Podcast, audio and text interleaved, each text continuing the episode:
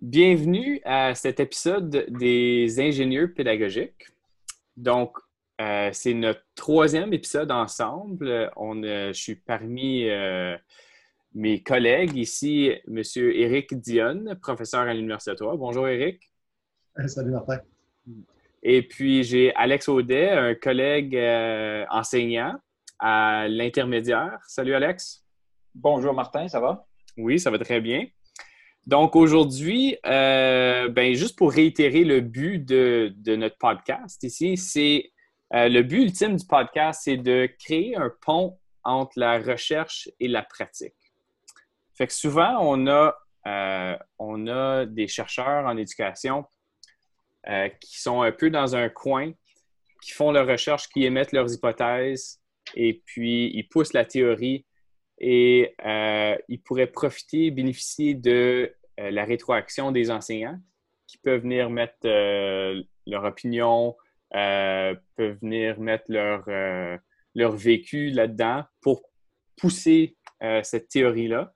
Puis en même temps, on a les enseignants dans leur coin qui, qui ont leur pratique en enseignement, leur pratique en pédagogie, leur, pratique pédagogique, qui qui sont pas nécessairement basées dans de l'évidence, dans la recherche, qui sont peut-être datées, qui pourraient bénéficier de l'influx de la recherche dans leur salle de classe.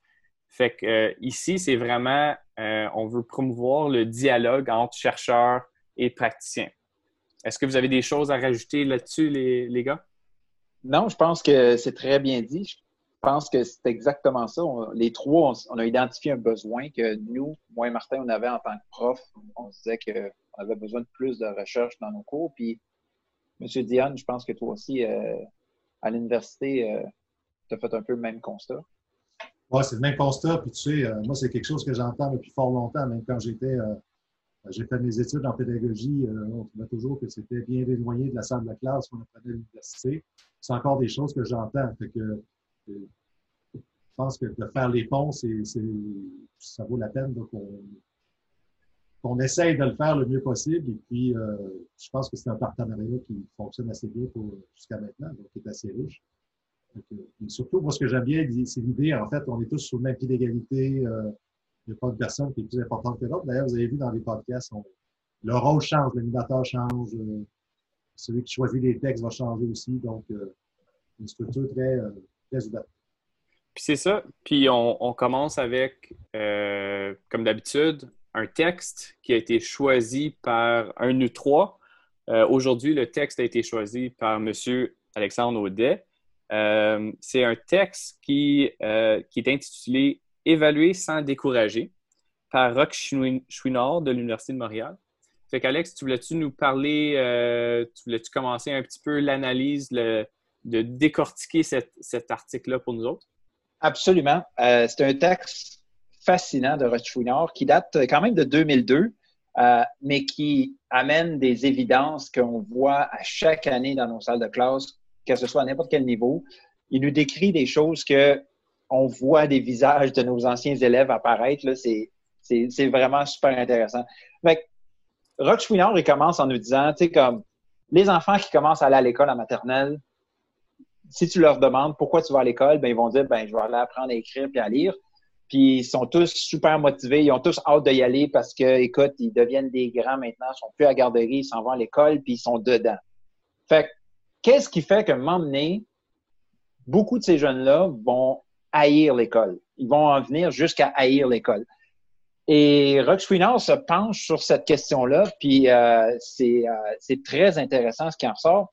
Euh, une des choses qui, qui, qui commence à nous dire, c'est que à l'école, euh, l'enfant réalise assez vite que oui, l'école, c'est une place où est-ce qu'on va apprendre, mais c'est surtout une place où on se fait évaluer. Et c'est là que les problèmes commencent. Parce que lorsque l'enfant se fait évaluer, que ce soit en première année ou en euh, huitième année, secondaire 3, 4, 5, c'est toujours quelque chose qui va atteindre son ego, qui va atteindre son estime de soi.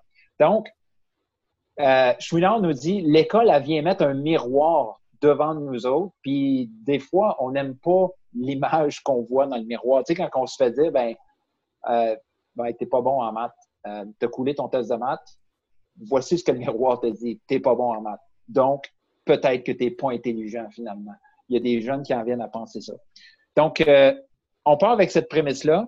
Euh, donc, c'est de ce fait-là que les enfants, ils font assez vite le choix entre je vais aller à l'école pour apprendre ou je vais aller à l'école pour préserver mon estime de, moi-même. Et, Alex? Oui.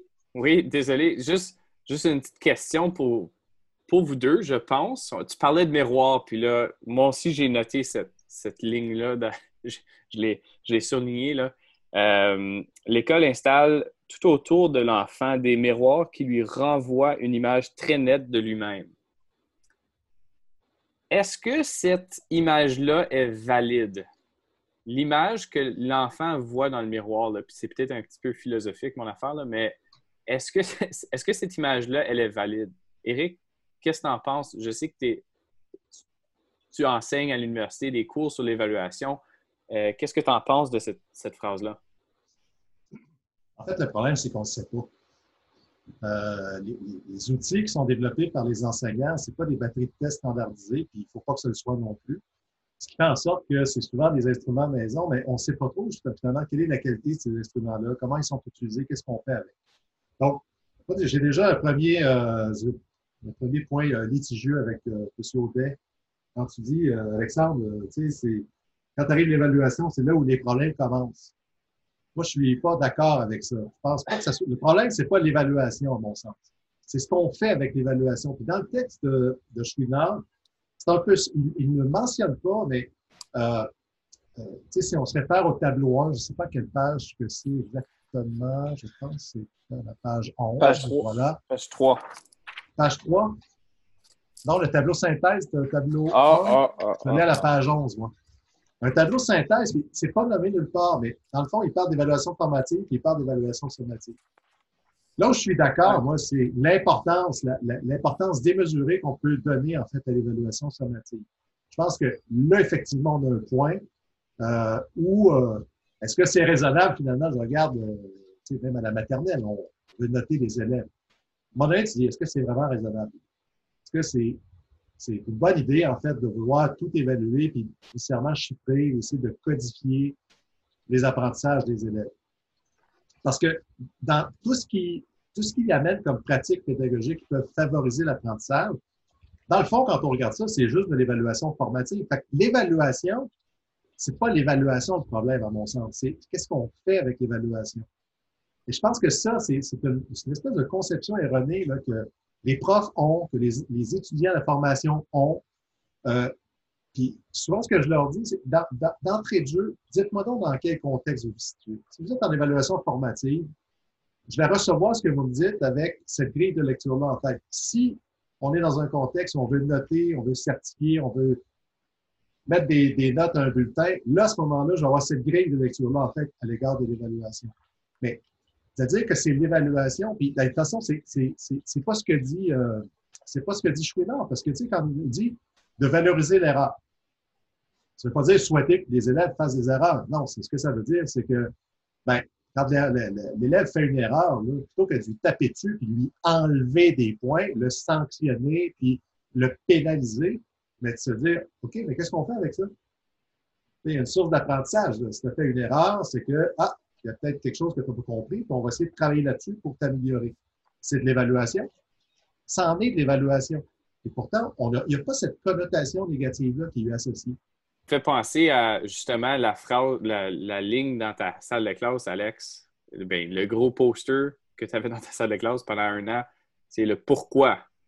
Fait que je pense que c'est ça que tu t'en allais dire, mais pourquoi qu'on évalue? Est-ce qu'on évalue pour apprendre ou est-ce qu'on évalue pour mettre des notes sur un bulletin? sais, quand je disais que avec l'évaluation, c'est là que les problèmes commencent, je, je, citais un peu ce que Chouinard est en train de nous dire, mais tu as tout à fait raison, Eric, qu'il y a des fois qu'on saute des étapes, puis que quand on, met trop d'emphase justement sur le sommatif, ben, il y a beaucoup de choses qui nous manquent. Puis, euh, j'ai lu euh, l'hiver passé un, genre de petit livre, je ne sais pas comment l'appeler, de Macmillan, où est-ce qu'il nous disait les cinq étapes de l'évaluation. Puis, les trois premières étapes de l'évaluation, on les connaît. Euh, pourquoi est-ce que je vais évaluer? Ben, je veux voir si mes élèves ils comprennent comment diviser les fractions. OK. Maintenant, quelle technique ou procédure est-ce que je vais utiliser pour mesurer ça? OK? Donc, ensuite, qu'est-ce qui a été répondu correctement, incorrectement? Donc, jusque-là, tous les enseignants de la planète euh, comprennent ça.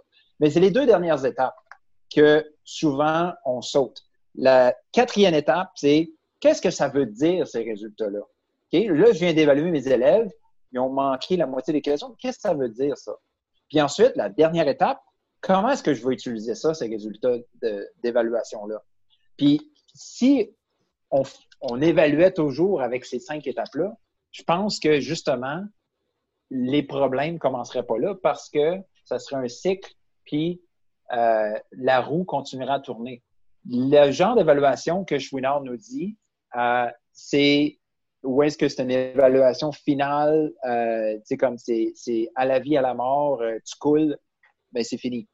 Fait qu'Éric, je te vois hocher de la tête. Euh, tu es clairement d'accord avec ce qu'Alex est en train de, proposer?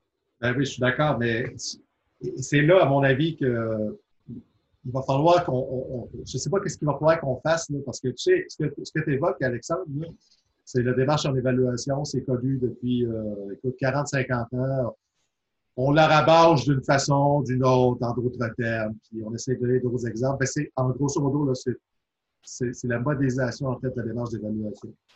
Mais le, le, un des gros problèmes qu'on rencontre, c'est comment, en fait, les profs, tous les profs de la planète, là, ont tous le même problème. C'est-à-dire qu'il y a un chapeau de prof, et ça, ça fait partie du, du contrat didactique. C'est-à-dire que c'est ça qu'on aimerait que les élèves retiennent. Écoute, moi, je suis là pour t'aider. Moi, je suis le prof, là, mais je suis pas là pour te taper dessus. Je suis là pour t'aider à faire tes apprentissages. Fait ça, c'est le côté, le bon côté du prof. Mais il y a un autre côté qui est, il va falloir que tu notes les élèves. Il va falloir que tu dises là où ils sont rendus. Fait il, y a, il, y a, un aspect qui est l'évaluation formative, puis un aspect qui est l'évaluation sommative. Et ça, Schwiller a raison, puis quand tu, le, quand tu en parles, Alexandre, ça aussi, tu fais bien de le faire. C'est-à-dire que les élèves, très tôt, ils pigent comment ça fonctionne. Il n'y a personne qui leur explique ça. Il n'y a personne qui va leur dire, bon, le prof, vous savez, là, quand vous allez arriver à l'école en première année, euh, alors le prof va vous enseigner, va vous faire un, enseignement, va vous proposer des situations pédagogiques et puis il va être là pour vous aider. Mais à un certain moment donné, ça ne sera pas ça. Euh, le prof, il va changer de chapeau, il va, il va noter, puis là, il faudra cacher les erreurs, cacher ses difficultés. Il n'y a personne qui dit ça. On est d'accord. Il n'y a, personne qui, au premier jour de l'année, qui va dire, bon, aux enfants, regardez, on vous explique comment l'école fonctionne. Mais après trois semaines, par exemple, ils ont tout pigé. Ils ont tous compris comment ça fonctionnait. Et ça, ça fait partie du contrat didactique. Puis moi, la question que je me pose, c'est comment on va faire pour passer par-dessus ça? Parce que ça fait 50 ans qu'on dit, oui, il faut qu'on fasse plus d'évaluation formative. Ce que nous dit Chouinard, quand on, regarde, puis Alex, tu vas, tu vas nous présenter les autres éléments dans, quelques instants, on est tous d'accord. C'est évaluer en privé, donner le droit de se reprendre, évaluer de façon formelle, sommative lorsqu'ils sont prêts. On est tous d'accord avec ces, ces, ces, affirmations-là. Mais comment on va le faire? En salle de classe, comment on va venir à bout de changer les mentalités, changer les conceptions qu'on a par rapport à l'évaluation, puis faire en sorte aussi que le système scolaire, les profs qui ont à, à, à, exercer à tous les jours en salle de classe, comment arriver à avoir en fait une espèce de compromis qui soit plus acceptable? Parce que l'accent est toujours mis sur l'évaluation sommative au détriment d'évaluation formative, même si on en parle. C'est-à-dire qu'il y a quelque chose dans l'opérationnalisation qu'on n'arrive pas à faire. Ben, c'est justement ça, juste une anecdote euh, personnelle. Ça arrive à chaque semestre. Euh, tu commences un cours, tu as, des nouveaux élèves, tu, euh, fais des. J'aime ça faire des blagues dans, dans, mon cours, prendre des farces plates. Euh, les élèves font semblant de rire, etc. Il y a un, climat de classe qui s'installe, euh, qui est positif. tous les enseignants essaient de le faire.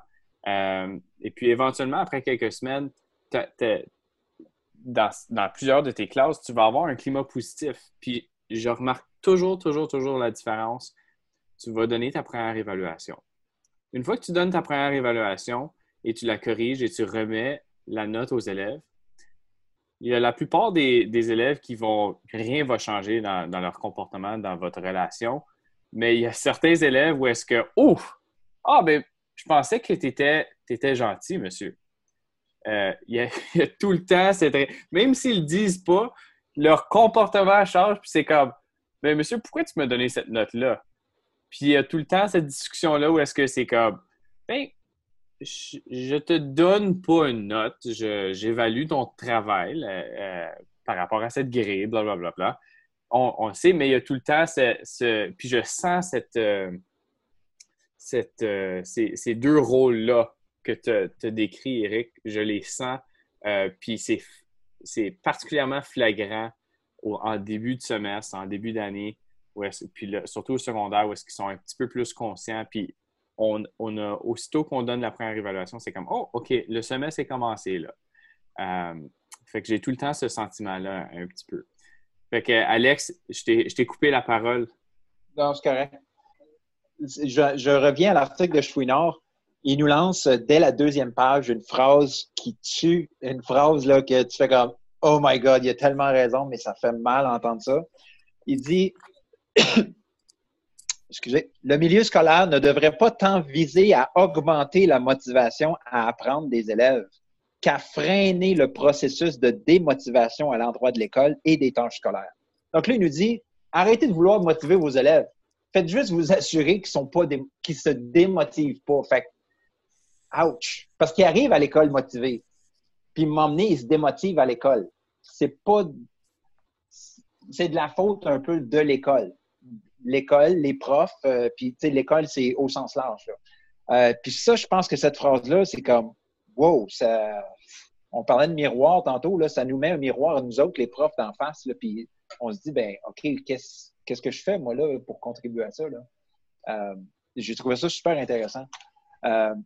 Parce qu'après ça, il commence à nous parler des, des, des, des comportements d'évitement. Quand l'élève il commence à avoir des comportements d'évitement, c'est qu'il va commencer à éviter les efforts. Parce que les efforts, ça devient quelque chose de négatif. Parce que plus que tu fais d'efforts, bien, plus que l'échec va faire mal euh, suite à ton effort. Fait l'effort, ça devient comme une menace pour les élèves, comme un petit peu plus en difficulté. Fait tu sais, moi, je pense à ma salle de classe, là, des fois, là, tu vois des élèves qui, qui font rien, qui, qui, qui sont comme, je sais pas, il n'y a rien qui les dérange. Puis, ben, c'est exactement ça. C'est des élèves que ils travaillent très fort pour ne pas faire d'efforts, pour même pas essayer. Comme ça, s'ils échouent, ils peuvent dire, ben, c'est pas parce que je suis pas intelligent, hein. c'est juste que je n'ai pas fait d'efforts. Puis ça, c'est tout par rapport à préserver l'estime de soi. Ça revient beaucoup à ce que Carol Dweck avait sorti dans son livre euh, sur euh, la mentalité de croissance. Euh, l'article de Chouinard a été publié avant le livre de Dweck, mais ben, les deux se rejoignent. J'ai trouvé ça super intéressant. Je ne sais pas ce que, ce que vous autres vous en pensez de cette phrase qui tue là. là. Ben, c'est. On parle souvent de. Ben, on a parlé de motivation au premier épisode, puis je pense que ça. Pas. Euh. On sous-entend tout le temps, on parle de pédagogie, mais on sous-entend toujours la motivation, c'est quelque chose qu'on oublie souvent. C'est que, OK, ben, on peut parler de pédagogie autant qu'on veut, mais si nos élèves ne sont pas motivés, ben voilà notre problème. C'est quand on apprend que l'évaluation vient démotiver les élèves, c'est là qu'on a un problème. Puis Chouinard va souvent citer euh, Eccles et Wigfield, qui sont des grands chercheurs en, motivation. Puis eux autres, ce qu'ils apportent souvent, c'est le concept de, du rapport euh, risque, euh, risque-récompense. Fait qu'on fait, on, fait une évaluation de la situation. Quels sont, est-ce que les risques sont plus grands que les, les, récompenses possibles? Si, si, les bénéfices sont plus grands que les risques, bien, on va, on va, on va s'engager dans le travail euh, ou on ne va pas s'engager dans le travail plutôt. Puis, fait que ça, ça, puis nos élèves sont tout le temps en train de, de faire cette évaluation-là. Puis tu en parles, Alex, de ton élève ou de tes élèves qui, il n'y a rien qui les dérange, puis euh, tu, peux, euh, tu, peux, faire ce que tu veux, tu peux danser dans la classe, puis ils ne sont pas plus engagés. Ben, c'est à cause que pour s'engager, ben, peut-être le risque est trop grand, puis ils ont trop à perdre. Fait que moi, ça me, ça me fait penser à quel autre genre de choses qu'on fait en salle de classe en tant qu'enseignant qui démotive nos élèves? Chouinard en, discute. Oui, bien justement, il nous dit euh, vers la fin de l'article, il nous disait des choses que, encore une fois, en tant que prof, on a tous déjà dit ça dans notre classe. On présente un travail, on présente une tâche, on présente un projet, on dit Hey, inquiétez-vous pas, les élèves, vous allez voir, ça va être facile, ce travail-là. Bien, ça, l'élève qui est moins engagé, moins motivé, quand tu lui dis ça va être facile, puis lui, il trouve ça dur, Là, il se dit, oh my God, je suis vraiment imbécile. Je suis vraiment plus stupide que tout le monde parce que là, le prof vient de dire que c'était facile, puis moi, je trouve ça difficile. Donc, ça, ça fait en sorte que l'élève va se désengager encore plus. Puis non seulement ça, il ne voudra jamais demander de questions parce que là, tu viens lui dire que c'était facile. Fait qu'il ne voudra pas te demander de questions parce que là, ça va être d'avouer sa stupidité devant tout le monde. Donc, ce genre de petites phrases-là qui, qui, des fois, nous sortent de la bouche sans trop qu'on s'en aperçoive, ça a des gros impacts des fois sur l'engagement, la motivation des élèves. Tu sais, concrètement, euh, moi, j'ai vu souvent des profs, justement, tu parlais du début d'année tantôt, Martin, mais tu sais, qui vont dire en début d'année, euh, bon, ben écoute, euh, il faut, il faut qu'ils comprennent qu'il va falloir travailler dur dans mon cours. Fait que là, les, les premières évaluations, là, c'est costaud, puis il faut, faut, faut qu'ils réalisent qu'il va falloir travailler. Le jugement des enseignants, c'est n'est pas juste lors de la correction, le jugement, c'est tout le temps. C'est sûr que si dans les premières évaluations, euh, ton objectif, en fait, c'est de passer un message euh, de, de, gestion de classe, je dirais, ben, tu vas en passer un, mais ça sera peut-être au prix d'un, au lourd prix de la démotivation des élèves. Fait que je pense que c'est un aspect qui, c'est toujours, la, la, frontière est toujours très ténue. Hein? C'est-à-dire que, ben, c'est de garder les élèves toujours là, sur, euh, sur euh, vraiment là, sur cette frontière-là pour pas qu'ils se sentent bon, un peu au-dessus de leurs affaires en disant bon ben écoute, dans la classe d'Alexandre, ça va être facile, on travaille pas, puis on va réussir, puis c'est facile, facile, facile. Puis pas non plus de dire ben écoute, finalement, dans la classe d'Alexandre, euh, peu importe si on travaille ou qu'on ne travaille pas, on va, avoir de la misère. C'est de jouer aussi avec la difficulté, avec les attentes. Mais c'est important que les élèves réalisent que la probabilité de succès est quand même assez importante dans le cours. Parce que déjà, ceux qui sont fragiles, d'un point de vue cognitif, d'un point de vue des acquis, mais fragiles aussi psychologiquement. C'est là, là que je trouve qu'effectivement, ton point est très bon, euh, Alexandre, quand tu parles au début du texte de, de Schwiner, quand tu dis ça renvoie une image. Déjà, si ton estime de, soi n'est pas, très, très élevée, qu'en plus, tu te dire que tu n'es pas bon, que... Et, on le voit, hein, vous avez vu dans les rencontres de parents, combien de fois, euh, j'enseignais les maths, les sciences, et puis tu vas arriver des parents qui vont dire, ah, ben, écoutez, moi, je n'étais pas bon en sciences, donc euh, c'est pas possible de ne pas être bon en sciences. C'est pas possible. La science, c'est quoi? C'est de comprendre le monde qui t'entoure. Euh, c'est comme pas aimer le français, c'est la même chose de jouer avec les mots. C'est extraordinaire de jouer avec les mots. C'est ce qui nous distingue des animaux. Donc, euh, c'est pas juste au primaire, au secondaire, jusqu'à l'université. Puis, tu sais, pour revenir aux, élèves qui se désengagent, ben souvent, ben ça va être eux autres qui vont avoir les, comportements dérangeants. Parce que euh, Chouinard nous dit dans l'article que l'élève qui est désengagé, qui, qui, est pas, qui sait qu'il ne va pas réussir ton cours, euh, qui sait que ça va être difficile, il va pas vouloir faire d'efforts. Donc, là, il veut pas avoir l'air stupide devant tout le monde. Donc là, comme tu disais tantôt, Martin, l'élève va faire le calcul, il va se dire, bon, moi, je peux pas avoir des A+, ou je peux pas avoir des 95% dans ce cours-là. Euh, puis, si je travaille fort, très, très, très, très, très fort, peut-être que je peux avoir 75. Mais ce n'est pas garanti. Fait que si je fais rien, je vais juste peut-être échouer le cours, mais au moins, je vais pouvoir dire que le prof, je l'ai, c'est pour ça que, que j'ai rien fait dans son cours. Puis en plus, l'élève va commencer à avoir des mauvais comportements. Il va, il va peut-être euh, avoir des actes de défi à l'autorité. Il va envoyer promener son prof. Il va déranger en classe. Puis ça, c'est tout pour compenser son sentiment d'impuissance face à l'école, face à son apprentissage. Fait pour sauver la face, il commence à faire le clown en classe. Puis là, ben, c'est un cycle C'est comme se mettre le doigt dans l'engrenage. Après ça, c'est bien difficile de retourner en arrière pour le réaccrocher, justement, pour lui redonner le goût à l'apprentissage, une fois qu'il a commencé à faire le clown en classe. Puis les conséquences, euh, ça donne pas grand-chose pour ces élèves-là. Puis... On, parle, on parle des élèves, excuse-moi Martin, on parle des élèves qui sont plus en, difficulté, mais moi je dirais qu'il ne faut pas perdre de vue aussi nos, bons élèves, ceux qui justement vivent du désœuvrement parce que euh, ils ont l'impression de perdre leur temps, parce que ça ne va pas assez vite, parce que c'est là que l'évaluation formative peut être un levier aussi, parce qu'on en a des élèves là, qui sont très, très, très performants.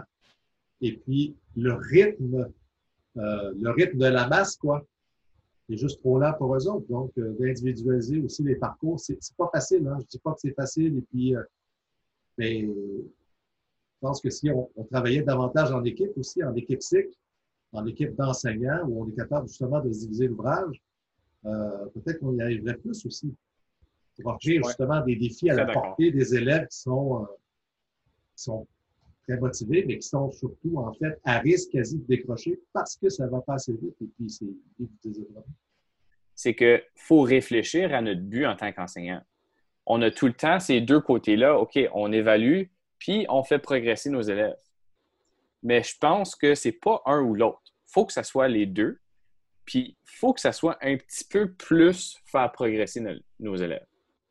D'après moi, on veut pousser nos élèves, tous nos élèves, puis évaluer, ça devrait venir au service de l'apprentissage. Je sais que c'est des mots, euh, des mots catchy euh, dans faire croître, le succès, faire le succès en Ontario, mais il, faut, il faut évaluer pour faire progresser nos élèves. Puis, ah, ben, pendant qu'on est là, on va prendre des notes sur c'est quoi leur niveau actuel, mais ça peut changer, puis on va réévaluer. Mais le but vraiment, là, c'est que, OK, ben, je veux voir où ce que tu es pour te faire progresser.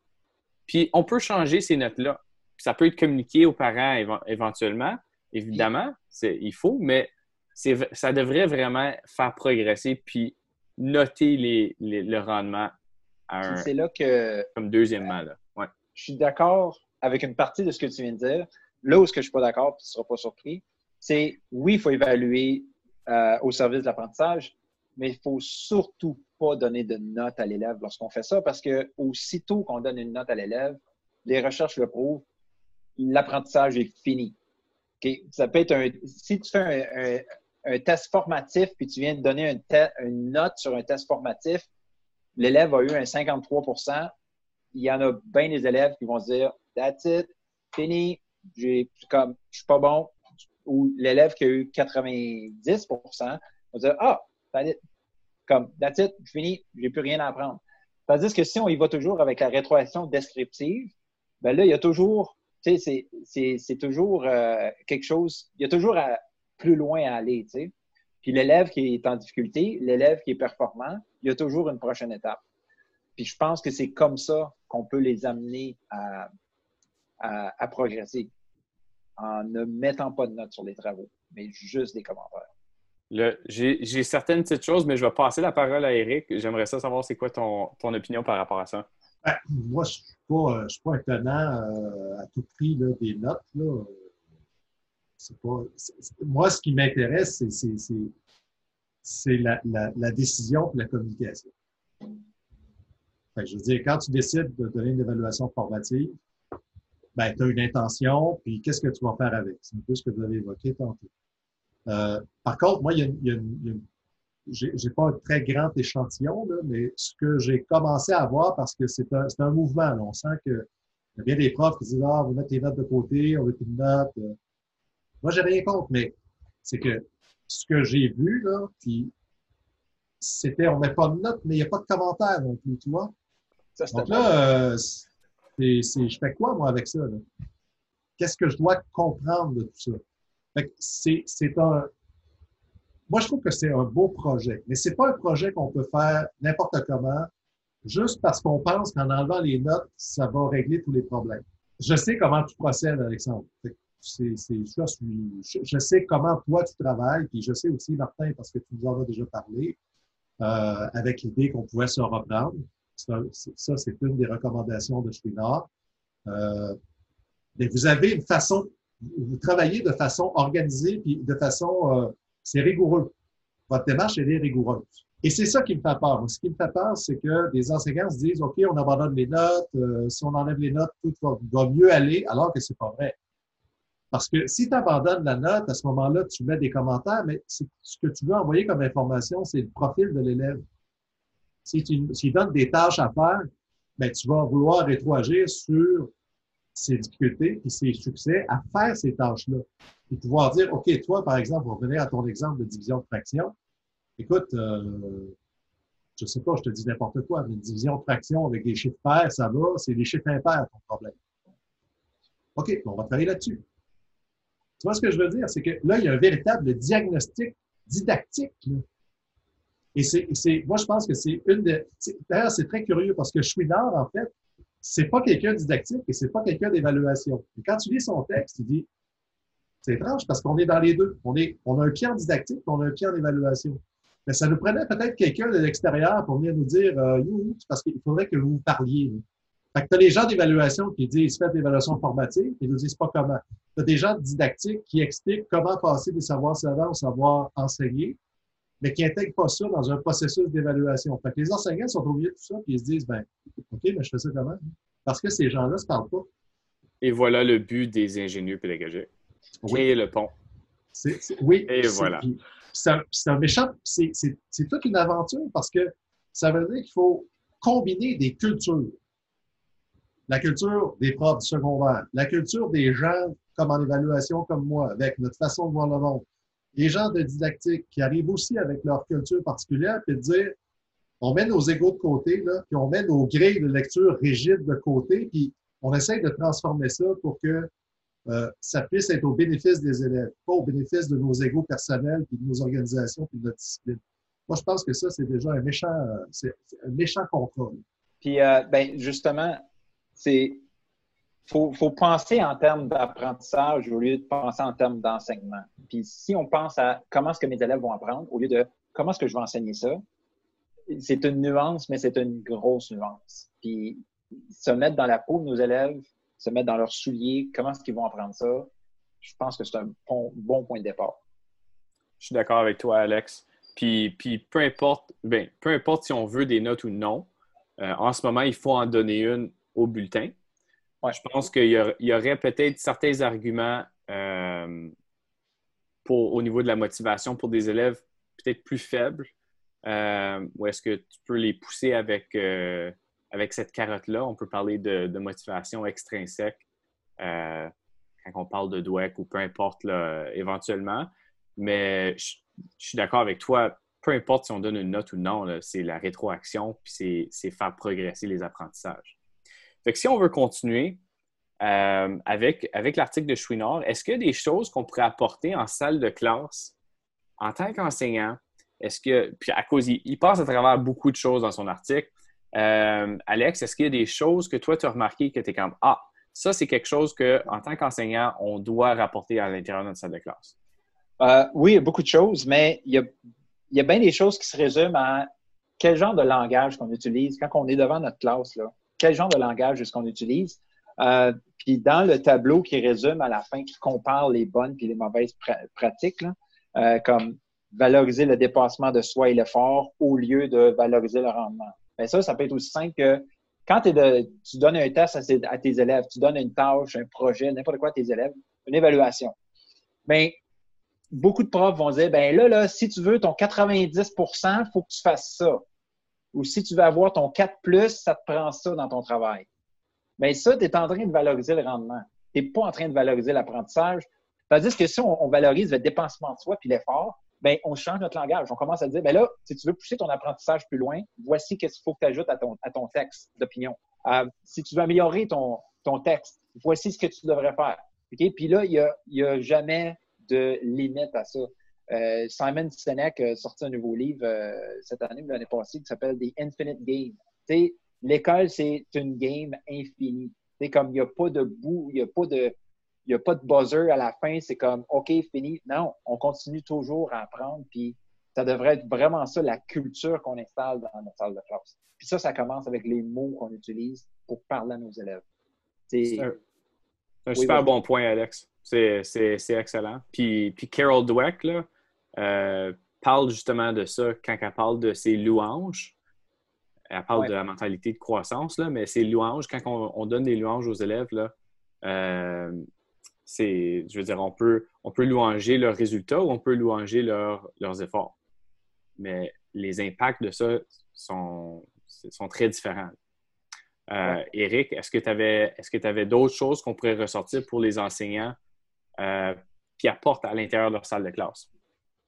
Ben, regarde, euh, je regarde le troisième avant-dernier quand je vous dis évaluer les élèves de façon formelle lorsqu'ils sont prêts. ça, ce que ça veut dire, c'est de sortir en fait du calendrier scolaire. il y a des écoles, je suis convaincu que c'est encore le cas. moi, j'ai passé trois jours dans une école où euh, les planifications de classe, en fait, étaient, euh, étaient communes pour tous les profs de sciences. Parce que c'était la gestion des locaux qui, qui dictait qu'est-ce que tu étais pour faire. J'ai passé trois jours, après trois jours, je suis parti. Euh, il y a ça aussi. C'est un, je dirais que c'est, il y a des éléments qu'on peut amener en salle de classe, mais ça ne dépend pas que des enseignants. Il faut que l'organisation scolaire aussi euh, permette ces changements-là. Donc, c'est des changements, en fait, qui, vont faire en sorte que tous les acteurs, ils, se fédèrent autour de, euh, exemple, d'un énoncé comme celui-là. Parce que c'est beau dans un tableau, dans un article, c'est mignon comme tout, là. Tu sais, évaluer les élèves qui sont formels sur le lorsqu'ils sont prêts. Oui, mais je fais quoi dans ma classe, moi, si j'ai trois groupes d'élèves, trois gros groupes d'élèves, J'en ai qui sont prêts depuis déjà deux semaines, j'en ai qui sont prêts là, puis j'en ai qui vont être prêts dans, juste dans un mois. Là.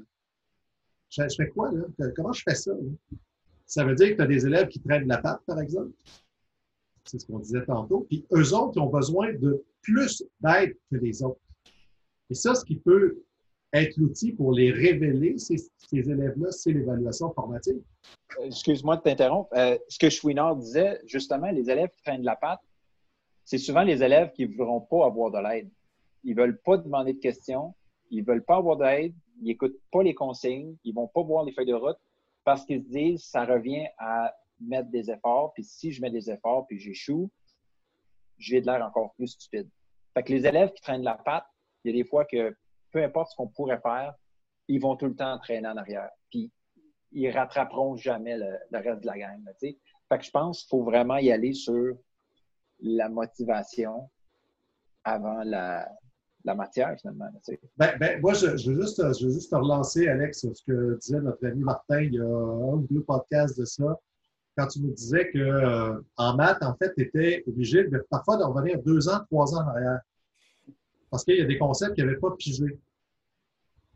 Ça, là, c'est tellement banal quand tu dis ça. Mais en même temps, c'est fondamental. Ça veut dire que les élèves que tu n'arrives pas à motiver, on se dit, ah, ils sont pas motivés, ils décrochent. Ben oui, mais si c'est des trucs, ça fait trois ans, quatre ans, cinq ans qui traînent ces difficultés-là. Toi, tu arrives, il te voit Alex, puis il dit Ah, ben oui, écoute, Alex, euh, c'est un super prof, puis oh oui, avec lui, ça va fonctionner. Il, te regarde, puis ils disent Pourquoi ça marche pas avec toi? Ah ouais. Excuse-moi, là, t'es le cinquième, là, puis ça marche pas. Ben, c'est peut-être que les quatre autres avant toi, ils n'ont pas fait ce que Martin a fait. C'est-à-dire, ben, regarde, je vais aller te voir toi, là. Tu vas m'expliquer qu'est-ce que tu comprends pas. Puis on va revenir aussi loin qu'il le faut pour que j'aille te chercher où, où, où, est ta difficulté. Puis là, je vais, je vais te ramener avec les autres. Ouais. Mais, faire, mais faire ça avec 32 élèves, c'est pas possible. Euh, faire ça tout seul, c'est pas possible non plus. Et c'est pour ça que moi, je, moi, je suis plus que jamais convaincu qu'il faut complètement changer l'organisation scolaire. Moi, j'adorerais retourner en second secondaire avec vous deux, par exemple. Et là, on se dit, on est dans la même école, là.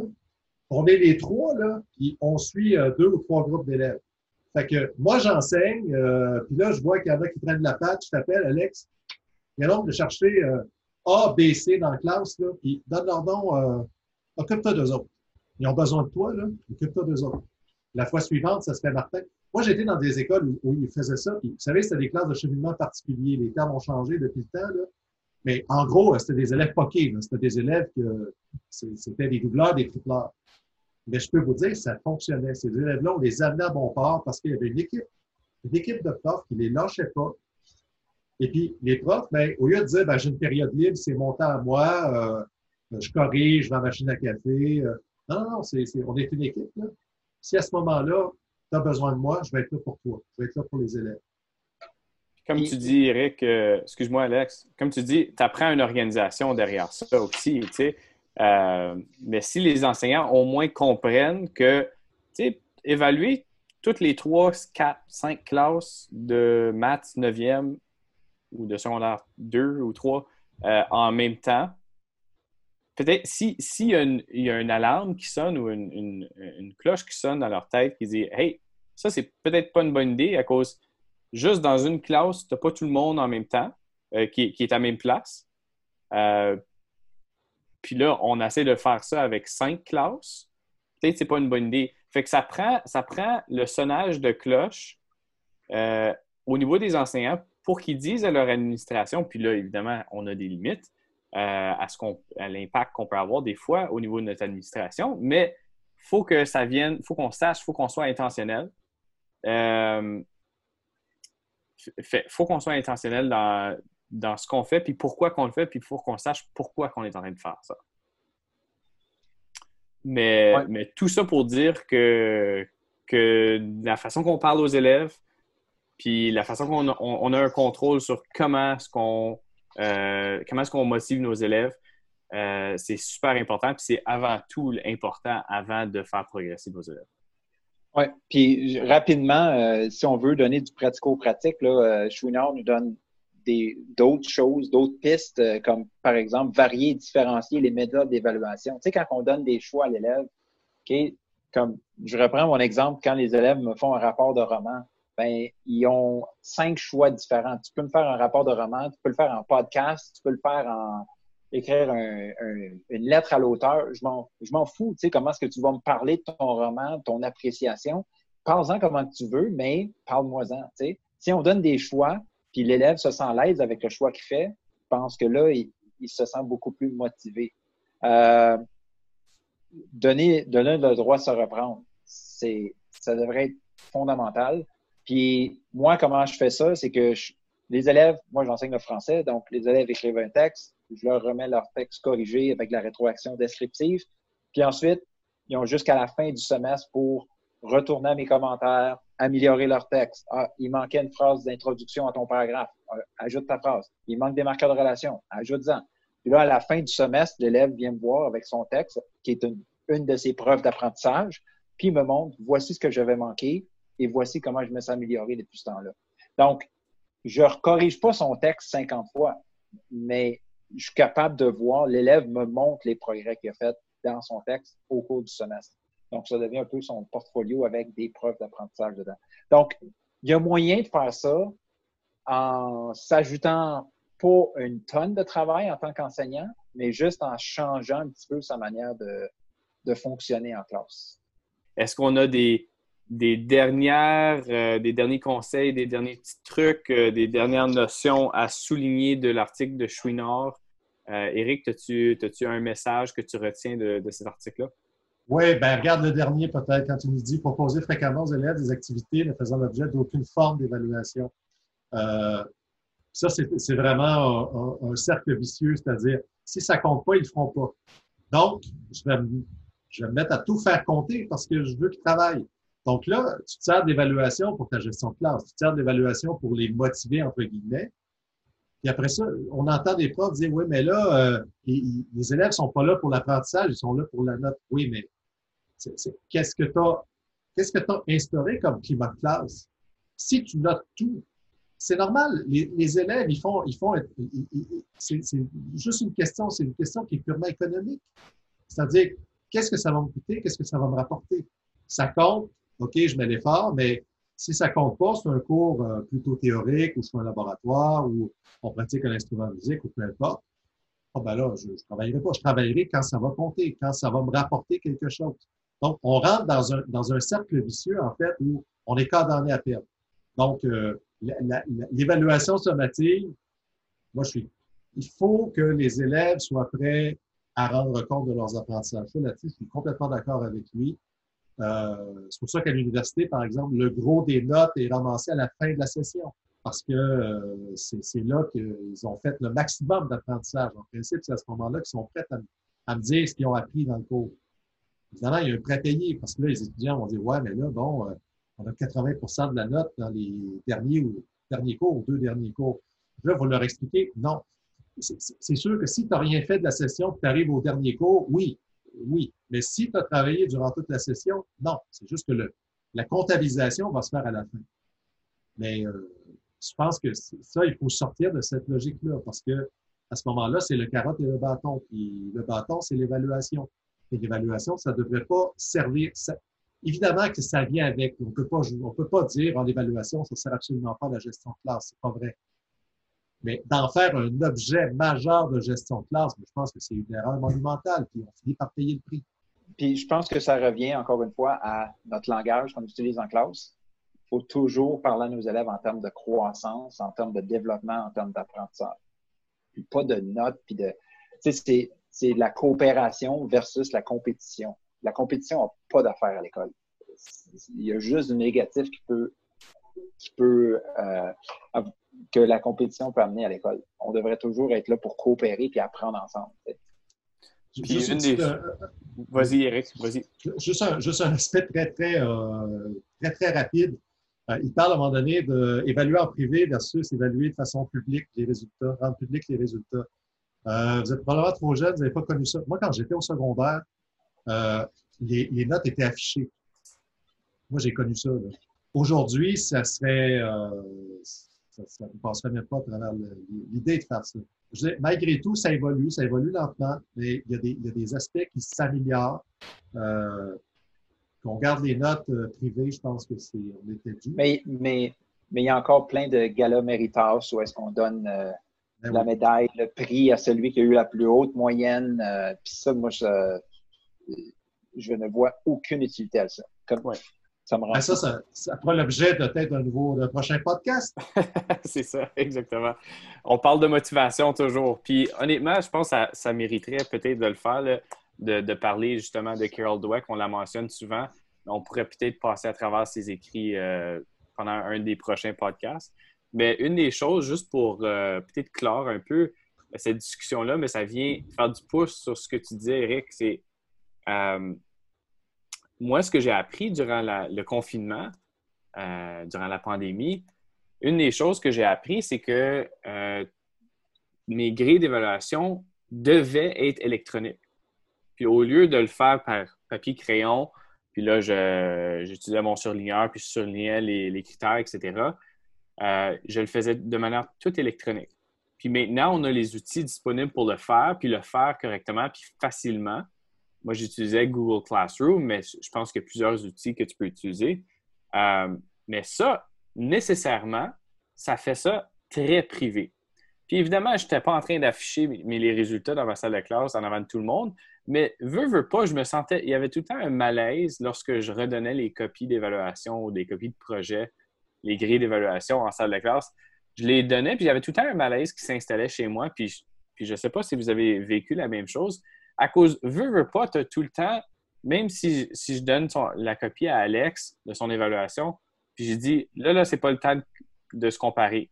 Qu'est-ce qu'Alex va faire? Il va aller voir Eric, puis il va dire, qu'est-ce que toi, tu as eu? Moi, j'ai un niveau 3.